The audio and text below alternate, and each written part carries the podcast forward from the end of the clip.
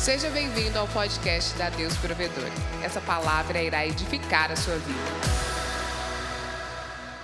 Existem momentos na nossa vida em que nós vamos passar, em que se Deus não fizer o milagre, você não vai atravessar do outro lado, sabe? Então nós temos que aprender a todo problema na nossa vida, toda circunstância difícil, toda escassez é uma oportunidade para Deus realizar algo. Sabe aquelas coisas que nós não conseguimos fazer, Deus ele faz de forma extraordinária é oportunidade. Antigamente eu via problemas, eu via dificuldades como Deus, porque eu?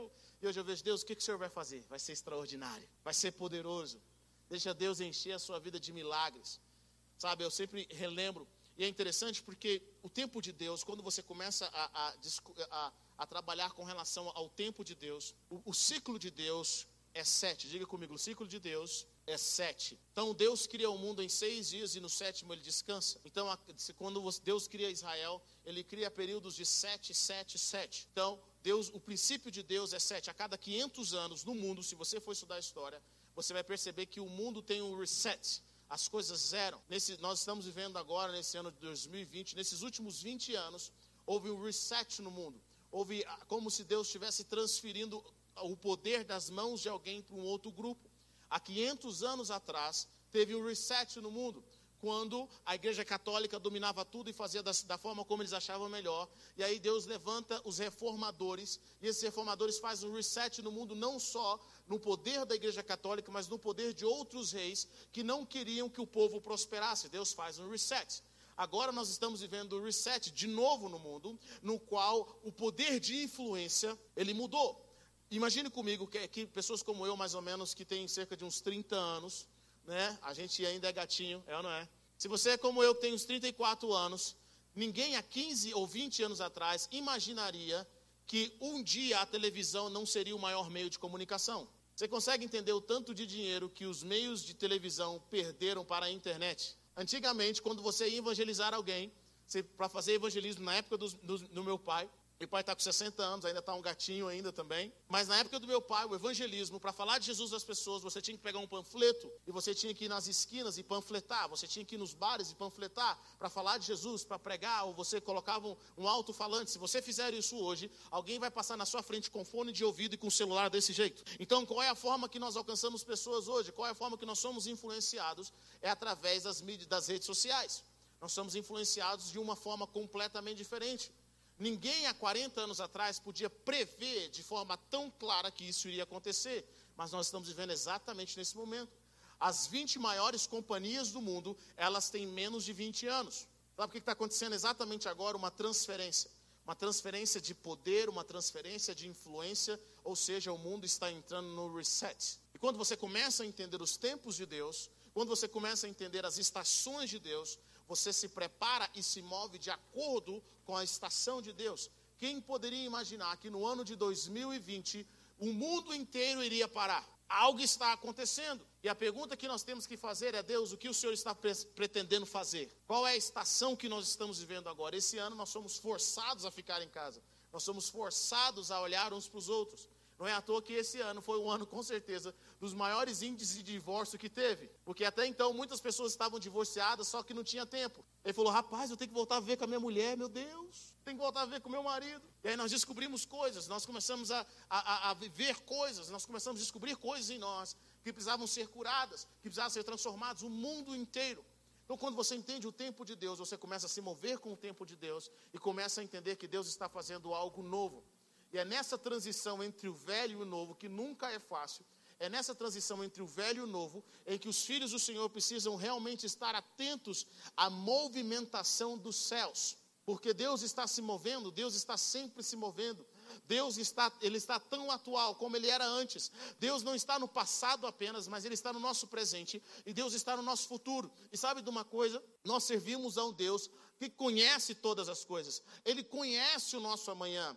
E é por isso que nós podemos segui-lo. E tem coisas que Deus fala com a gente que na, na hora nós não entendemos, nós não compreendemos, porque não é o tempo. Mas eu aprendi algo em Deus, querido. No reino de Deus, antes de você entender, você precisa aprender a obedecer. Porque na maioria das vezes você não vai ter tempo para entender as coisas. Quando Deus está se movendo, quando Deus está direcionando, muitas vezes você sente algo no seu coração, todo mundo está dizendo algo ao contrário, e você sente, cara, eu sinto que é o tempo de eu fazer isso. sinto que é o tempo de eu mudar disso. Eu acho que eu fui orar e meu coração não está tão aberto para isso. Por quê? Porque Deus está se movendo. E o nosso relacionamento com o Espírito Santo é algo mais importante de tudo. E por que, que eu estou dizendo isso? Porque quando eu casei com a Raíssa, sete, há oito anos atrás, eu lembro que foi o meu primeiro ano, quando nós nos casamos, foi um ano de muitos desafios. E foi um ano de muito milagre. Eu lembro que eu estava buscando portas para se abrirem aqui no Brasil. E eu tentava todas as portas, não conseguia absolutamente nada. Eu lembro que o Senhor falou comigo assim: ó, seu tempo é de, eu quero que você case e vá para os Estados Unidos. Eu, amém, glória a Deus. Falei com meu pai, meu pai falou assim: você tem certeza que Deus falou com você? Eu falei, tenho. Ele falou assim: olha, é bom você ter certeza, porque dinheiro você sabe que não tem. Porque quando Deus fala conosco, é Ele que vai abrir as portas. Deus sustenta aquilo que Ele que ele dá ordem para a gente seguir. Está comigo ou não? Quer saber se algo é sustentado por Deus? Deixa ele dar a palavra. Se Deus não liberar a palavra, as portas não vão se abrir. Então o Senhor começou a direcionar. Eu falei assim, pai, é, eu sinto que é de Deus, é para nós irmos. E aí eu lembro que nós íamos casar. E na época de, de que nós fomos casar, foi uma das épocas mais difíceis financeiramente falando. Foi uma das épocas mais difíceis. Eu lembro que foi a época que eu aprendi a dirigir o carro que minha mãe falou que a gente recebeu. Foi a época que eu aprendi a economizar gasolina. Sabe, momentos difíceis são momentos em que você aprende a economizar as coisas, sim ou não? Ele descobre, nossa, eu posso fazer isso aqui? Hum. Eu lembro que nessa época eu vi Deus fazendo milagres, desde os convites que nós ganhamos, desde a festa que nós tivemos, que graças a Deus nós não tivemos que pagar nada, cada um pagou o seu e foi alegria. Mas naquela festa eu lembro que o, senhor, o pessoal da igreja sabia que eu estava indo para os Estados Unidos e foi uma festa que eu fiquei muito feliz, porque na hora de cortar a gravata foi a vez que eu ganhei 10 mil dólares no Brasil. 10 mil dólares no Brasil. Cortaram a minha gravata e eu ganhei 10 mil dólares. Eu, uh, glória a Deus. Estava próximo a viajar sem dinheiro, agora ia viajar com 10 mil dólares. E aí, quando eu fui aos Estados Unidos, eu lembro que a primeira viagem de avião, minha esposa estava tão feliz na primeira viagem de avião, nós passamos pelo Panamá, era mais barato que tinha. É, uma, é aquela viagem que você faz a conexão 24 horas, assim, a viagem total é 24 horas. Olha só, que daqui para os Estados Unidos. Minha esposa estava muito feliz. Quando a gente está viajando de avião pela primeira vez, a gente fica muito feliz. Eu lembro que quando nós chegamos em Nova York, ela ficou tão feliz. Eu, a única, única certeza que eu tinha, querida, até aquele momento, era que eu tinha alugado um hotel por uma semana. O restante, como eu ia comer quando eu aluguei o hotel, eu não sabia, não tinha ideia. Como ia funcionar, o restante Deus foi provendo tudo. No meio da semana do, da lua de mel, um, um amigo me liga e fala o seguinte: Olha, Éber, eu quero abrir uma Deus Provedor aqui e eu queria que você me ajudasse. Você tem como vir para cá? Eu comprei as passagens e fui para Flórida. Foi assim que eu comecei a mover para a Flórida. Mas lá naquele lugar, sabe quando você está naquele lugar e ainda você sente que não é de Deus ali? Você sente que ainda não é o lugar certo, que Deus te leva para uma estação, mas aquela estação vai te ensinar pra, vai te levar para uma outra estação. E naquele lugar, naquela cidade onde nós estávamos, eu lembro que eu lembro que nós estávamos orando, nós estávamos no quarto e nós estávamos buscando o Senhor, porque Deus, as portas não se abrem aqui, o que o Senhor quer que a gente faça, onde o Senhor quer que nós vamos, e nós começamos a orar, e nós começamos a orar, e Deus me direcionou e falou: Olha, busca conferências. E nessas conferências o Senhor me levou para onde, onde nós temos casa hoje, onde nós temos igreja, que é Sarasota. Nós não sabíamos de Sarasota, nós simplesmente fomos atrás daquilo que Deus queria que nós fôssemos. E nós tivemos que começar do zero. Eu lembro que nessa época foi uma época em que o Senhor nos sustentou poderosamente. Foi uma época onde Deus fez um milagre da nossa casa. Que se eu for contar todo esse testemunho aqui, não tem como nem trazer a ministração de hoje. Mas eu lembro que foi uma época que nós começamos tudo do zero. Foi uma época que a casa que nós alugamos, nós tínhamos o dinheiro para o aluguel, mas nós não tínhamos o dinheiro para os móveis. Eu lembro que foi uma benção porque meu irmão chegou nessa época lá, ele foi me visitar estava recém-casado, e ele estava assim, ele estava triste por mim. Ele falou, poxa Deus, abençoa meu irmão, está passando essa fase difícil aqui nos Estados Unidos, abençoa meu irmão. E ele falou assim, Deus, eu não aceito, até eu ir embora daqui, meu irmão não ter os móveis dessa casa. Eu lembro que, em um dia, uma pessoa falou, pastor, tem uma, tem uma pessoa que eu trabalho, que ela tem uns móveis aqui de uma casa e ela está doando, você não quer pegar não? Ela falou para um amigo nosso, esse amigo falou, na hora, nós fomos lá, em um dia minha casa encheu de móveis. Em um dia, toda, toda a minha casa se encheu de móveis. Sabe, é desse tipo de milagre que nós vivemos. Nós começamos do zero e Deus foi dando casa, foi dando, fazendo todas as coisas. Nós passamos por uma estação. Olha que interessante. Esse ano é o oitavo ano casado, que na realidade é o primeiro ano dos próximos sete. E nesse primeiro ano da nossa próxima estação, foi um ano onde nós passamos dificuldades e nós tivemos que começar do zero.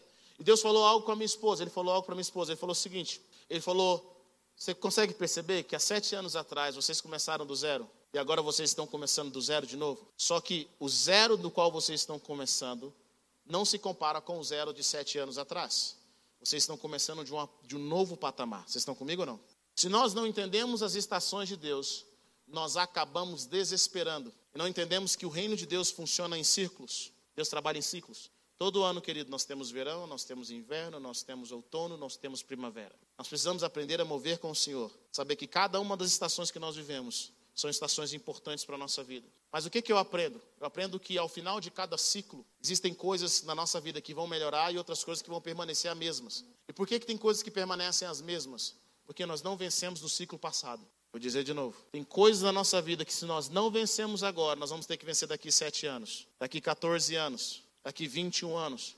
É por isso que eu encontro pessoas que estão gastando a vida inteira delas resolvendo o mesmo problema, mas elas nunca terminam.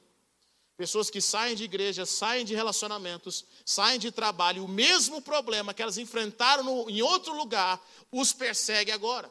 Eu lembro que meu pai me ensinou, eu era bem nervoso, muito nervoso, ainda sou, mas eu era muito mais. Meu pai me ensinou algo bem interessante. Meu pai falou assim: Heber, se você não aprender a controlar sua ira hoje com essa pessoa, você vai enfrentar o mesmo problema com a outra pessoa. E toda vez alguém vai tirar você do seu controle. Está comigo não? Quais são as coisas que você sempre tem que enfrentar? É rejeição? É inferioridade? Quais são as coisas que nós sempre temos que enfrentar? São as mesmas coisas que nos fazem cair. São rostos, são rostos diferentes, mas é a mesma coisa. São figuras diferentes, mas é a mesma coisa. Sabe, Deus está nos dando a oportunidade hoje de nós identificar essas coisas, porque a vantagem de quando nós identificamos já é meio caminho andado, porque você consegue perceber quando aquela época está chegando. E aquilo que nós não vencemos, nós nos tornamos escravos. E sabe, Jesus fala que para isso o Filho de Deus se manifestou para desfazer as obras de Satanás. Deus não nos chamou para sermos escravos de nada. Deus não nos chamou para sermos escravos. E hoje o Senhor tem nos dado a oportunidade de identificar essas áreas da nossa vida. Hoje o Senhor tem nos dado a oportunidade de identificar essas áreas que nós vencemos e as áreas que nós não vencemos. E às vezes você vai passar por problemas parecidos, você vai passar por problemas parecidos, e você vai identificar qual é a sua reação diante daquele problema. Talvez algumas pessoas podem dizer, cara, se eu, eu passei por isso há alguns anos atrás, e o meu coração estava completamente, eu fiquei completamente destruído, mas agora eu estou passando por isso de novo mas eu me sinto fortalecido. Eu sinto que eu conheço um pouco mais de Deus. Abra sua Bíblia comigo em Gênesis capítulo 1, versículo 26. Todos nós nascemos para algo extraordinário em Deus. Quantos creem nisso, diga amém. Quero dizer para você que nós só temos uma vida. O dia de ontem não volta. E o pior de tudo, aquilo que nós plantamos ontem, nós vamos colher amanhã. Querendo ou não, gostando ou não, nós vamos colher amanhã. Deus perdoa pecado, sim ou não? Deus perdoa pecado, sim ou não? Mas nós colhemos ele. A palavra de Deus fala em Provérbios para nós buscarmos sabedoria com tudo que nós temos, para nós buscarmos entendimento, para nós buscarmos conhecimento. E no Salmo 90, Moisés ora: Senhor, ensina-nos a contar os nossos dias de forma que nós alcancemos um coração sábio. Sabe o que eu aprendi? Que o nosso maior desafio é alcançar um coração sábio. Porque uma vez que você alcança, alcança um coração sábio, você sabe exatamente o que você está plantando você sabe exatamente o que você está colhendo, você sabe exatamente como resolver problemas. Não se engane, o salário do pecado sempre vai ser a morte, sempre vai ser destruição. Alguém vai pagar por isso. O princípio de herança no reino de Deus existe, ainda que nós não queiramos, seja a herança boa ou seja a herança ruim, sim ou não? O princípio de, de colheita existe, mas o Senhor, quando nós temos o coração sábio, o Senhor nos dá a oportunidade de mudar o nosso destino, de plantar no nosso dia a dia coisas que vão ser bênçãos não apenas para nós, mas para a nossa geração.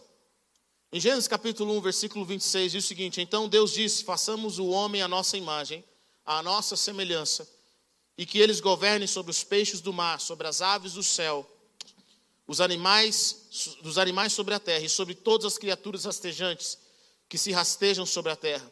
Portanto, Deus criou a humanidade à sua imagem, a imagem de Deus ele os criou, criou os macho e fêmea.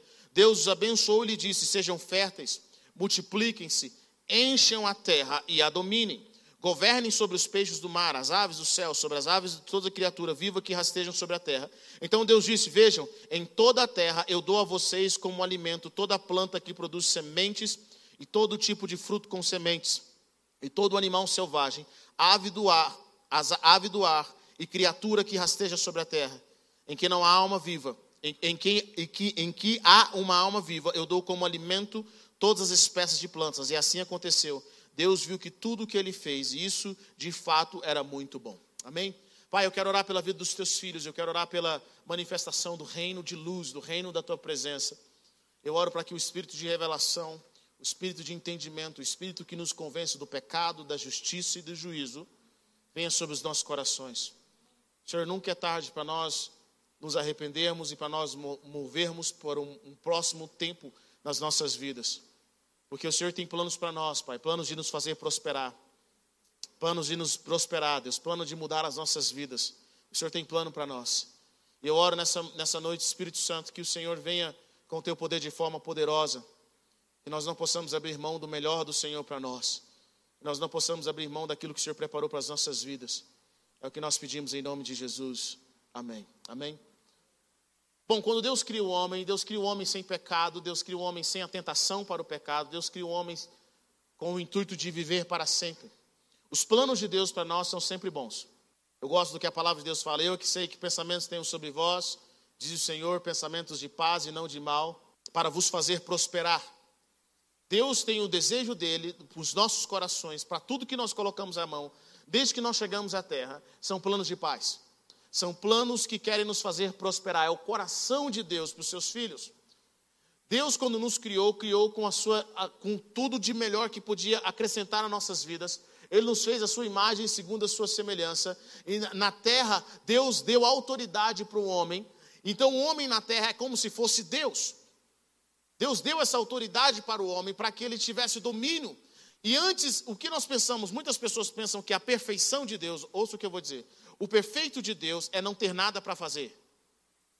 Tem gente que acha que vai gastar os dias no céu. Olha, eu, eu vou para o céu. O que, é que você vai fazer no céu? Olha, eu vou comer uva, tocar arpinha, ficar deitado numa nuvem, com a barriga para fora, e ali tranquilo, só cantando a eternidade. Não, não, não, meu amigo. Esquece isso. Jesus disse que o pai dele trabalha até hoje, ele também. Tem sempre uma coisa nova rolando no céu. Deus tem sempre um trabalho para a gente fazer. A perfeição de Deus não é Deus não ter trabalho, não é ter coisas novas. A perfeição de Deus é Deus ir expandindo o nosso potencial durante toda a eternidade. Quando você acha que quando você achar que algo está bom no reino de Deus, Deus vai vir com uma coisa ainda melhor no outro dia. Quando você acha que aquele, tá, tá, agora que Deus não tem como se, se superar, Deus vai aparecer com uma coisa ainda melhor, mas não apenas com uma coisa melhor no sentido de você observando, Deus vai aparecer com algo melhor porque você vai estar lá fazendo. Então, no capítulo 2 de Gênesis, até o capítulo 3, tudo é perfeito. No capítulo 2 de Gênesis, antes de Deus dar uma mulher para Adão, Deus dá um trabalho. Isso serve de sinal, de sinal para vocês, meninas, que antes de um homem ter, constituir uma família, tem que arrumar um trampo. Pastor, estou apaixonado. Ele faz o quê? Ah, nada. Então, ora mais. Antes de Deus dar para o homem uma mulher, Deus dá para o homem trabalho. Deus não dá para o homem um emprego, Deus dá para o homem trabalho. São duas coisas diferentes. O emprego nem sempre libera o seu potencial, o trabalho faz. Ou seja, se você acha que o, o salário do pecado é o trabalho, você está enganado. O problema é que o homem, Deus chama. Deixa eu voltar no começo. Deus coloca o trabalho para o homem, então Deus coloca o homem no jardim e fala: olha, cuide do jardim e proteja o jardim. Trabalho está na nossa natureza. Pessoas que não trabalham são frustradas. Pessoas que não conseguem fazer as coisas, elas não conseguem realizar nada na vida, elas são frustradas. Por quê? Porque só no trabalho você pode liberar o seu potencial, não é criticar os outros, é no trabalho. Quantos aqui amam trabalhar? Agora todo mundo vai levantar a mão. Nós nascemos para concretizar as coisas. Nós nascemos para alcançar as coisas. Nós nascemos para que aquilo que nós temos no coração para fazer, aquilo se realize. Nós nascemos para concretizar. É o desejo de Deus para nós. É um princípio do Senhor. Então, quando Deus cria um homem, Deus fala o seguinte: Olha, eu tenho um desafio para você. Deus não cria a terra toda linda, toda no jardim, Deus criou um jardim, é um pedacinho de terra, é um jardim no Éden. Deus deixa tudo uma selva. A terra ainda era uma selva. Por que, que Deus faz isso? Porque Deus fala o seguinte: eu criei o homem e o trabalho do homem é preencher a terra. Deus coloca o homem no jardim, dá um modelo de como a terra deveria ser, e a partir daquele jardim, à medida que o homem ia se multiplicando, o homem ia transformando o resto da terra no jardim. É engraçado porque, de uma certa forma, é isso que nós seres humanos fazemos. Nós pegamos lugares, nós pegamos terra, nós pegamos florestas e nós destruímos para fazer a nossa casa. Nós expandimos o nosso território, é parte da, nossa, da natureza humana expansão. Não é à toa que hoje nós estamos querendo ir para Marte. Por que, que o homem quer ir para Marte? Por que, que o homem quer ir para as estrelas? Porque é parte de quem nós somos. Nós nascemos para avançar. Nós nascemos para explorar novas coisas. E se é assim hoje aqui na terra, enquanto ainda tem pecado, imagine como vai ser na eternidade com Jesus. É o coração de Deus. Então Deus dá ao homem trabalho. Qual é o primeiro trabalho que Deus dá ao homem? Cuidar do jardim e protegê-lo. E Deus fala o seguinte: Eu quero que você dê nome aos animais. Eu fico imaginando o que, que Adão teve que fazer. Deu nome para todos os tipos de animais. Só que eu quero dizer algo para você. Adão não era como eu e você, limitado por causa do pecado. Adão, ele era nascido de Deus e não tinha pecado e não tinha limites. Às vezes nós pensamos assim: como é que Deus trouxe todos os animais para que Adão desse nome? Você já parou para pensar nisso? Como é que Adão deu nome para a baleia? Como é que Adão deu nome para o tubarão? Será que a baleia saiu do mar e entrou assim, foi na terra e, e eles vieram? Ou será que Adão podia entrar na água? Será que o espírito de Adão, assim como ele tinha o espírito de Deus, podia simplesmente ir em todos os lugares da terra? Será que Adão precisava de avião para ir para o outro lado da terra? Você sabe o potencial que Deus colocou no seu espírito? Sabe aquilo que as pessoas às vezes chamam de sexto sentido? É nosso espírito que toca vários lugares ao mesmo tempo. É aquilo que Deus colocou em nós. Nós temos algo extraordinário. O que Deus colocou em nós, nenhum cientista do mundo ainda descobriu. Eles sabem que nós temos potencial, mas eles não sabem como des desbloquear esses potenciais que Deus colocou no espírito homem. Aquilo que tem em nós, nós sabemos que nós não usamos toda a nossa capacidade. E por que, que nós não usamos toda a nossa capacidade? Por causa do pecado. Nós sabemos que existe muito mais, que Deus tem muito mais para nós. Sabe, querido, tenho certeza disso. Não é apenas isso que nós estamos vivendo hoje, que Deus nos criou para viver. Deus tem muito mais para nós. Deus tem muito mais, tem coisas extraordinárias. Deus quer nos tirar da caixa que nos prende na, é, nessa época, nesse tempo, nas nossas circunstâncias. Deus quer nos tirar dessa caixa. Imagine comigo, eu fico sempre pensando sobre sonhos. Alguém aqui já sonhou algo que aconteceu meses ou anos depois? Alguém já sonhou algo? Eu já sonhei algo. A palavra de Deus fala que Deus nos avisa através de sonhos. Já parou para pensar que essas coisas que nós sonhamos, elas estão no futuro. E Deus, na maioria das vezes, nos dá oportunidade para nós vermos as coisas que estão no futuro.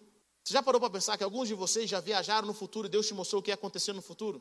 Já parou para pensar que João viu o que ia acontecer no futuro? Bom, ninguém te ensinou que você podia ir ao futuro, mas na Bíblia está lá. Por que está dizendo isso?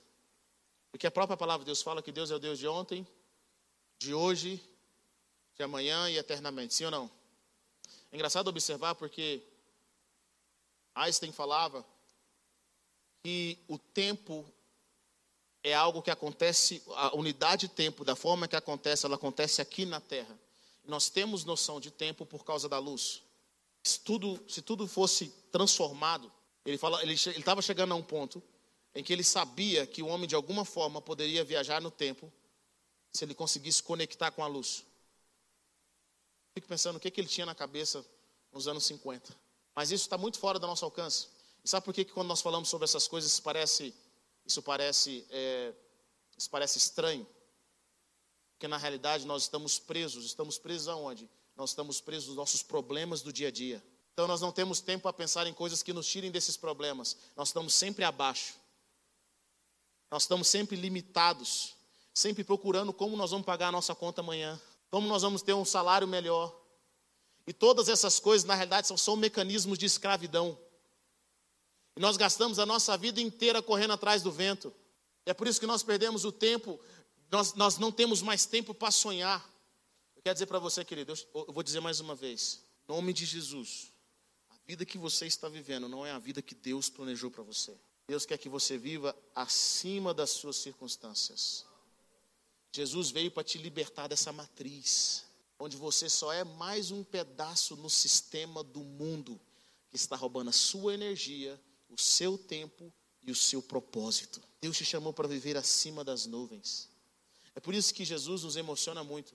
Quando você estuda a história de Jesus e você vê quem Jesus é, Jesus está sempre desafiando o nosso natural.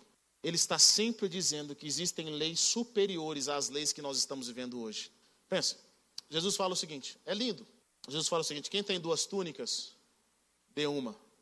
Alguém lembra dessa passagem? Jesus não fala quem tem dez, dê, dê uma. Ele fala quem tem duas, Hebe, qual é o mínimo que eu tenho que dar para alguém? Quando você tem duas. Não é quando você tem uma, que é a única do seu corpo, quando você tem duas. Bom, nós sabemos que duas túnicas não é, não é muito para você começar a, a doar para alguém. Você não quer ser conhecido como irmão de uma roupa só. Então, por que Jesus nos ensina que nós, quando tivermos umas, podemos dar, tivermos duas, podemos dar outra? Jesus está nos ensinando o seguinte: existe uma lei no reino de Deus, que é a lei da multiplicação. Que aqueles que vivem de acordo com o reino de Deus, nada vai faltar, sempre vai multiplicar. Jesus está querendo nos ensinar a viver através de uma outra lei. Ele fala para nós que sem fé, que, que tudo é possível aquele que tudo é possível aquele que é isso que Deus quer nas nossas vidas. Quando nós cremos, nós desafiamos o sistema. Sabe o que o sistema não quer que você creia? Porque quando você crê, você, você com certeza quebra o sistema. Imagine, todos nós aprendemos que não se anda sobre as águas. Vem Jesus andando sobre as águas. Jesus desafia as leis da natureza. Aí Pedro fala o seguinte: Jesus, se é o Senhor, manda eu ir. Ele fala: então vem. Eu conheci um homem que andou sobre as águas. Já falei isso para vocês? Eu conheci um homem que andou sobre as águas. O nome dele é Mel Terry. Ele é um homem da Indonésia e ele ele tem um livro famoso chamado Como Vento Impetuoso, um dos livros mais famosos, um homem super de Deus. Meus pais tiveram a oportunidade de conhecê-lo também. Ele contou de um, de um, milagre que aconteceu com ele e com o grupo dele, quando eles estavam pregando o evangelho num lugar lá na Indonésia, e eles tinham que atravessar um rio, e esse rio era um rio que naquele, naquele momento, aquele rio tinha é, é, overflow, como é que chama? Inundado. E estava chovendo, e eles receberam a direção do Espírito Santo que eles deveriam atravessar o rio, porque eles tinham que pregar o evangelho em outro lugar. E todo mundo falou para eles, olha, não, falaram para eles, não atravessa esse rio, porque vocês vão morrer aí, não tem como, não vai dar certo. E ele falou, mas Deus está falando com a gente para a gente ir. Então o primeiro foi deu o passo. Imagina aquela correnteza, tudo muito difícil. E quando ele deu o primeiro passo, ele sentiu firmeza. Aí ele foi e deu o segundo passo. Tem gente achando que eu vou dar o passo aqui agora, eu vou andar. Ainda não cheguei nessa fé, calma. Ele deu o primeiro passo. E ele disse, ele, eu perguntei para ele, mas como que é a sensação de andar sobre as águas? Ele falou, cara, é engraçado, parece que você está pisando sobre areia. E a gente atravessou. E aí o pessoal que viu a gente, que falou para a gente não ir, quando eles foram tentar atravessar, eles quase morreram. E aí nós vimos que Deus tinha feito um milagre naquele exato momento, que Deus tinha nos feito andar sobre as águas. Sabe, queridos, eu fico imaginando, Deus ele cria essas circunstâncias para nós, para desafiar a natureza. E é engraçado observar isso, porque durante toda a nossa vida, quando você vai à escola, você aprendeu sobre as leis de Newton. Você aprende que existem as leis que você não desafia. Existe a lei da gravidade. Você não pode desafiar a lei da gravidade. Nós aprendemos todas essas leis e nos últimos anos nós vemos uma corrente na física que cresce, que é a física quântica, que é completamente oposta às, às, à, à física de Newton. Na lei de Newton, quando nós lemos, estudamos na escola, na física, nós aprendemos que dois corpos não ocupam o mesmo espaço no, ao mesmo tempo. Alguém lembra disso ou não? Tem coisa que a gente pensa, para que, eu aprendi isso? Não usa isso para nada, né ou não é? Até hoje estou querendo usar uma fórmula de Bhaskara em algum lugar na minha vida. Mas tem princípios que funcionam para as nossas vidas. E aí você observa isso e se fala, poxa, é realmente, vou fazer o teste, vou tentar sentar no mesmo lugar que a outra pessoa está nesse exato momento. Você não consegue fazer. Dois corpos não ocupam o mesmo espaço no mesmo momento. E aí você vai para a física quântica. A física quântica fala algo completamente diferente fala que dois corpos podem ocupar o mesmo espaço ao mesmo tempo. Na realidade, um corpo pode ocupar vários espaços ao mesmo tempo. O que nós aprendemos é errado? Não, não é errado. Existem verdades, existem novas verdades. Está comigo ou não? Eles descobriram que no mundo natural, no mundo macro, é uma lei, mas no mundo microscópico é uma outra lei. No mundo atômico é uma outra lei. E por incrível que pareça, as leis que ocorrem no mundo atômico, no mundo no qual nós não conseguimos ver com os olhos naturais, são completamente diferentes das leis que ocorrem no mundo macro. Mas olha que interessante. No mundo atômico, onde dois corpos podem ocupar o mesmo espaço ou em vários lugares ao mesmo tempo, eles criam a lei para esse mundo macro que não pode ocupar dois corpos no mesmo espaço ao mesmo tempo. Vocês conseguem entender o que eu acabei de dizer? Significa que as leis que operam em um lugar não operam em outro, mas aquele lugar ali, ele cria as leis para que nós estamos vendo exatamente aqui agora. Por que, que eu estou dizendo isso? Porque Jesus, quando ele veio, ele falou o seguinte: existem leis além das leis naturais. E se vocês aprenderem a ativar essa, essa, essa nova forma do reino de Deus, na vida de vocês nada vai ser impossível. Por que, que Jesus nos alegra tanto? Porque Jesus é o exemplo perfeito de como nós seremos sem pecado. Ele é o exemplo perfeito de como nós seremos sem pecado. Bom, não sei se você leu na sua Bíblia, mas Jesus atravessava paredes. Os discípulos estavam lá reunidos, sentados, tranquilo. Depois que Jesus morre, ele ressuscita, mas eles não viram Jesus, eles estavam lá conversando sobre Jesus. De repente aparece Jesus sentado no meio da mesa. Bom, os discípulos estavam de portas trancadas, diz a palavra de Deus, eles estavam com medo. Imagine se você tivesse uma reunião na sua casa, todo mundo tranquilo, conversando e rindo, e de repente um ser aparece sentado em cima da mesa. Jesus. É engraçado que Jesus chega assim: paz esteja com vocês. Meu irmão, já está tarde. Eu já gritei, eu já dei, dei cardíaco, foi uma coisa terrível. Já passei mal, já desmaiei, já quebrei a cadeira. Jesus, paz, está lá comendo, paz, Jesus, oh, paz esteja com vocês. Da mesma forma que ele aparecia e desaparecia. Sabe o que significa isso? Significa a nossa nova realidade em Deus. Eu sei que você tem problema para resolver natural, eu sei que você tem coisa para pagar amanhã. Eu sei que você tem desafios, eu sei que você tem problemas na sua casa. Deixa eu falar algo para você, não deixe isso te definir. Porque Deus tem muito mais para você. Deus não quer apenas que você receba o milagre, Deus quer te ensinar a fazer o milagre. Existe a multidão que só recebe o milagre, existe o discípulo que sabe fazer o milagre. Deus quer te ensinar como mover com os céus, como andar sobre as águas. Como orar por alguém que está enfermo e essa, essa pessoa ser curada. Como com algo pouco Deus multiplicar tudo nas suas mãos. Por isso Jesus não tinha problema. Sabe? Eu fico imaginando, Jesus não precisava se preocupar com dinheiro, ele sabia onde estava todo o dinheiro do mundo. Ele sabia onde estavam todas as pedras preciosas, ele conhecia o coração das pessoas. Jesus não tinha problema de se, de, de se decepcionar com as pessoas, porque Jesus, a forma de comunicação de Jesus, não era uma forma de comunicação daquilo que as pessoas falavam. Jesus conseguia ver o coração das pessoas. A comunicação de Jesus era do coração.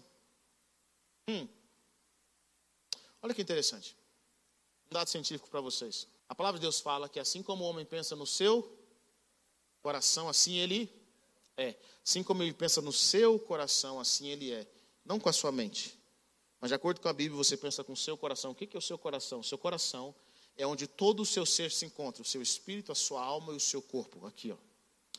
E olha que interessante, os cientistas descobriram, alguns anos atrás, que o nosso coração possui neurônios. Há neurônios no nosso coração. Alguns neurônios, não igual ao nosso cérebro, mas há alguns neurônios aqui. E que de alguma forma o nosso coração conhece as coisas antes do nosso cérebro ter entendimento. Isso é uma verdade. Você já foi conhecer alguém e fala assim, hum, sei o que, que é. Mas nem falou com você. Hum. Você conversa com alguém, você chega perto daquela pessoa, você sente que ela não está bem. Ele tem uma coisa que você não pode enganar, o coração. Quem tem discernimento, quem discerne os corações, você não pode enganar essa pessoa. Quem vive pela aparência, você engana ela. Mas quem discerne os corações, quem sabe discernir os corações, ele olha para você e fala assim: tem alguma coisa errada. Tem alguma coisa certa. E é interessante até esse relacionamento de pais e filhos, porque no tom da voz do filho a mãe sabe, pai sabe. Principalmente a mãe. Por que a mãe?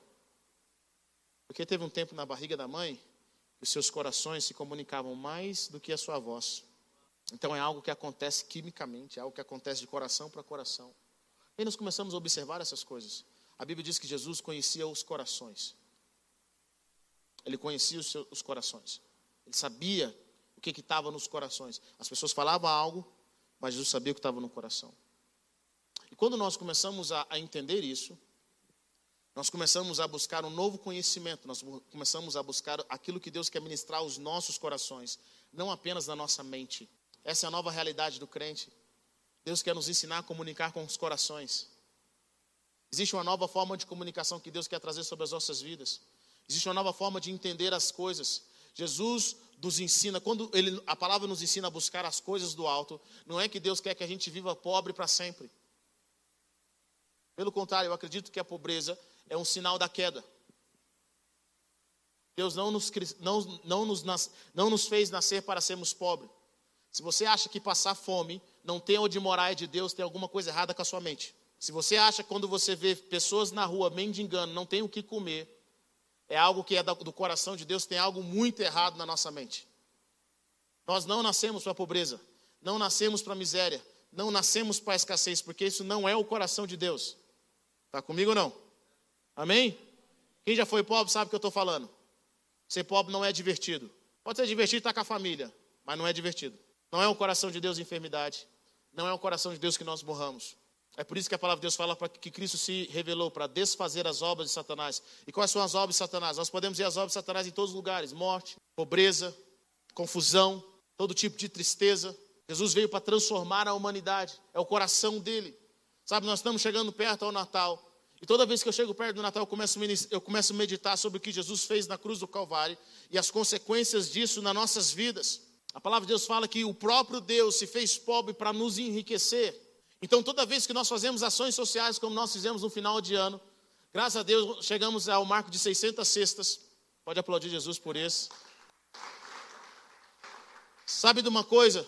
Nós simplesmente estamos fazendo aquilo que está no coração de Deus, que é tirar o máximo de pessoas de, da pobreza, da ignorância. Deixa eu falar para você: Deus não ama ignorância. Ser cristão não é ser ignorante, porque o diabo reina através da ignorância, mas Jesus sempre reina através da verdade sempre reina através da luz. Esse é o propósito de Deus. A palavra de Deus fala: busquem conhecimento, busquem sabedoria. O que Deus quer gerar nas nossas vidas é algo que nem olhos viram, nem ouvidos ouviram. Deus quer colocar algo sobrenatural nas nossas vidas. E sabe de uma coisa? Ele está nos chamando hoje para sair daqui de baixo e começar a nos movimentar com Ele lá em cima. Deus fala, Jesus fala: Eu tenho um caminho melhor para você. Esse é um caminho muito acima, muito melhor mas para isso você precisa manter os seus olhos, os seus ouvidos, os seus pensamentos nas coisas do alto. Tudo aquilo que nós focamos, nós multiplicamos. Se você foca na escassez, a escassez multiplica, sabia disso? Se você foca no medo, o medo multiplica. Mas se você foca em Cristo, ele cresce cada vez mais na sua vida. Começa a corromper e a crescer cada vez mais. Nessa noite eu quero dizer para você que tem muito mais. Existe muito mais. Nós nascemos de Deus. E assim como Deus é ilimitado, nós também somos ilimitados. Porque nós carregamos o DNA dele. E a palavra de Deus fala que dia após dia nós estamos sendo transformados de glória em glória. Glória em glória. Deus quer te ensinar a viver acima das circunstâncias, acima das dificuldades, acima do seu dia a dia. Em nome de Jesus, não permita que as suas circunstâncias te dominem. Não permita que as suas circunstâncias te dominem. Porque Deus te criou para ter domínio sobre elas. Toda pessoa que estava possessa de espíritos malignos, Jesus libertou. Nós vemos na Bíblia, nos relatos bíblicos, que os mortos que Jesus encontrou, ele ressuscitou. Aqueles que estavam enfermos, Jesus curou. Por que, que Jesus fez isso? Porque Jesus é o exemplo perfeito do céu. Se não tem no céu, não tem que ter na terra. Se não tem demônio no céu, não tem demônio na terra. Se não tem enfermidade no céu, não tem enfermidade na terra. Se não tem pobreza no céu, não deve ter pobreza na terra. Sabe, nós somos chamados para prosperar o mundo. Nós somos a provisão de Deus para o mundo. Nós somos a cura, a restauração, a transformação.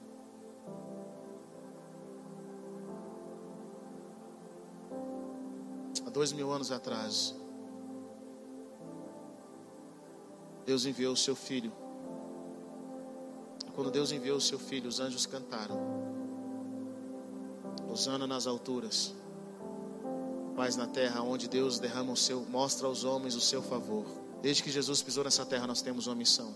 E essa missão é ser como Ele. Fazer o que Ele fez. Transformar a humanidade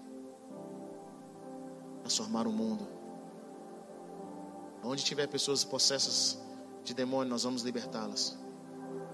Onde tiver pessoas enfermas, nós vamos curá-las. Onde tiver pessoas pobres, nós vamos enriquecê-las. Porque ainda assim, ainda hoje, nós somos chamados para desfazer as obras do diabo.